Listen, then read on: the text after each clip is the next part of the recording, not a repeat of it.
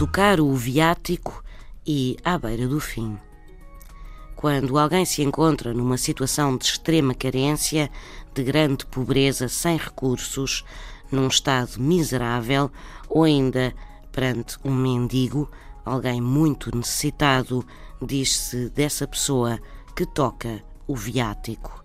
A palavra viático vem do latim e designava inicialmente as provisões para a viagem. Mais tarde, passou-se a usar a palavra viático de forma metafórica na Igreja Católica. Viático passou a designar o último sacramento antes da grande viagem, ou seja, a morte. No caso, a Eucaristia administrada a quem está em perigo de morte, a extrema unção, ou seja, a provisão religiosa que lhe vai permitir fazer a última viagem, a da morte, em harmonia com Deus.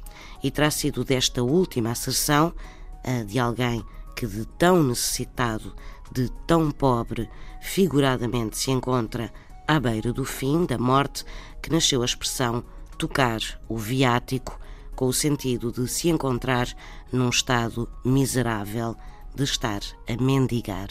Tocar o viático.